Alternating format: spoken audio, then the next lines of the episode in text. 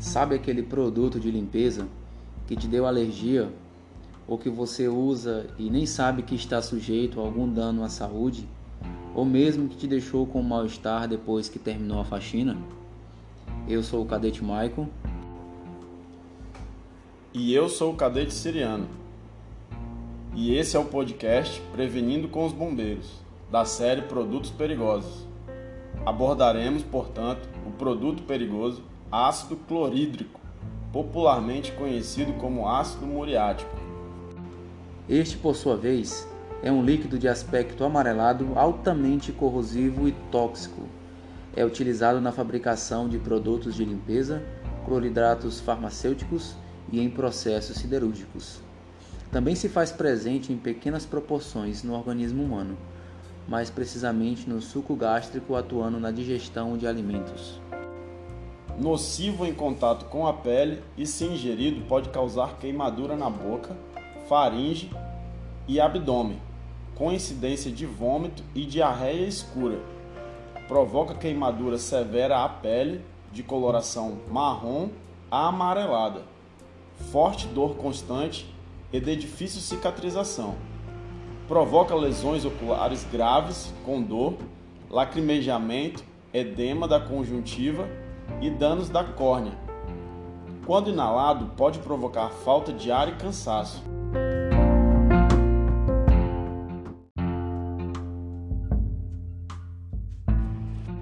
O vapor do produto pode causar corrosão dos dentes e necrose. A aspiração do produto penetra nas vias respiratórias, podendo causar bronquites crônicas, além de sofrer ataques de broncopneumonia com tosse, sufocação, cefaleia e tontura.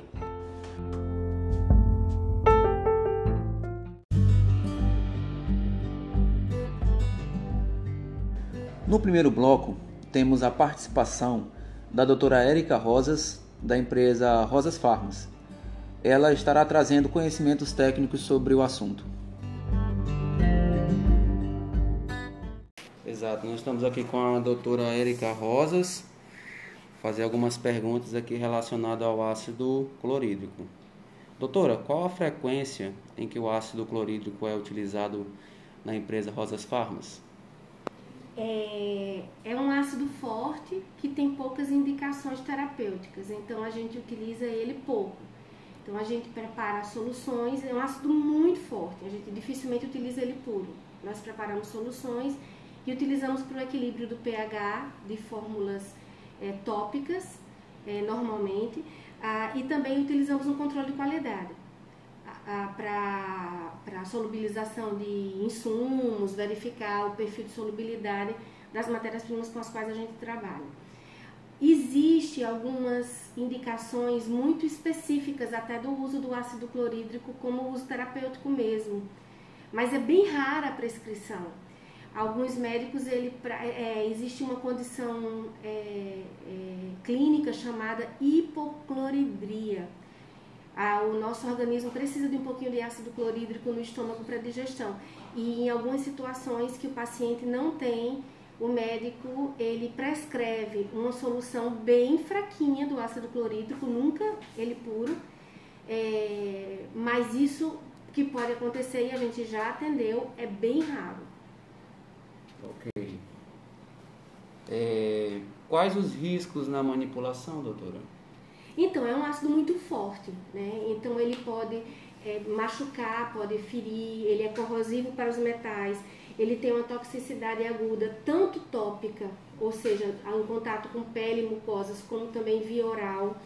É, pode corroer, irritar a pele, pode provocar lesões oculares graves, irritação ocular, isso é importante porque ele é um pouquinho volátil, então quando a gente abre a embalagem, se o, o operador não tiver cautela, não tiver devidamente protegido com os EPIs, e aquilo pode é, subir para, para mucosa é, ocular.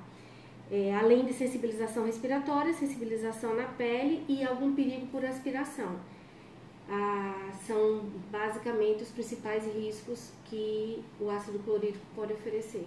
Excelente. Tá também, doutora, quais são os EPIs utilizados na manipulação do ácido? Nós utilizamos regularmente gorro, máscara, é, jaleco de manga longa, luvas, é, sapatos de segurança próprios para o laboratório.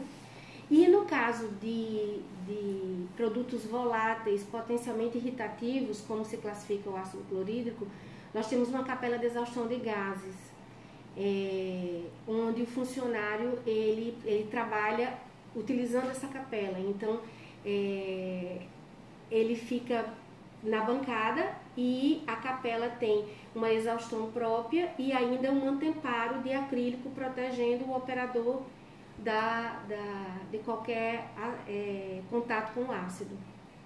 Entendi. Ok, doutora. Em caso de derramamento, quais os procedimentos estabelecidos pelo responsável, doutora? Ah, então, a gente tem que ter muita cautela, porque é um ácido muito forte, é, ele ioniza, é, a gente fala quimicamente mesmo que o ácido é forte, né? Quando ele tem um, uma alta capacidade de se ionizar. Então, quando você jogar água, você vai, na verdade, promover a ionização do ácido.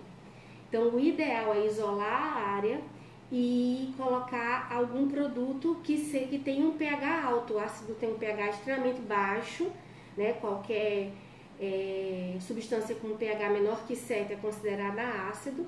E o ácido clorídrico, o pH dele, é, se tiver puro, vai ser 1. É um pH muito baixo. Então, o ideal é isolar a área e você colocar algum produto de pH alto para promover a reação química é, de sal e base, de, de, de, ácido e base que dá sal e água. E aí então a gente faz a, a, a limpeza da área. Se o, a, o volume de extravasamento for muito reduzido, é, aí sim vale a pena a gente fazer a, a, a dispensação de água em cima. Né? Então, assim, se cair uma gotinha de, de ácido puro na bancada, por exemplo, então tudo bem a gente jogar uma grande quantidade de água na bancada para remover aquilo ali. Mas a conduta, ela varia também um pouco em relação à quantidade de ácido que pode ser extravasado. Ok, doutora, a gente agradece a participação da senhora. No segundo bloco, teremos dicas básicas e gerais na utilização correta de produtos que contenham o ácido e que ofereçam riscos à população, além de explicar procedimentos em caso de acidentes. O ácido muriático é comumente usado para limpar pisos e remover restos de cimento, não para fazer a higienização rotineira de casa. Nesse aspecto, vale ressaltar que as demais empresas, como farmácias de manipulação e siderúrgicas, devem possuir preventivos e informações necessárias em caso de acidentes. E, por isso, quanto ao manuseado doméstico, deve-se usar luvas e botas de borrachas especiais. Tenha cuidado também com o devido armazenamento desses materiais de limpeza pesada. De maneira nenhuma, deve-se reutilizar as embalagens para acondicionar alimentos ou até mesmo outros produtos de limpeza. Evite que estejam ao alcance de crianças, pois elas podem ingerir, ter contato com a pele e mucosas e muito facilmente se intoxicarem com ácido. Em caso de acidentes, deve-se tomar algumas providências, como por exemplo, em caso de inalação, remova a vítima para um local ventilado e a mantenha em repouso numa posição que não dificulte a respiração. Em caso de contato com a pele ou com o cabelo, retire imediatamente toda a roupa contaminada. Enxague a pele com água corrente. Em contato com os olhos, enxague cuidadosamente com água durante vários minutos. Na ingestão, o produto é corrosivo, portanto, não provoque o vômito. Faça a diluição imediata, fornecendo à vítima grandes quantidades de água. Caso ocorra vômito espontâneo, forneça água adicional e mantenha a vítima em local arejado. Este foi o podcast Prevenindo com os Bombeiros. Agradecemos a participação dos ouvintes e até o próximo.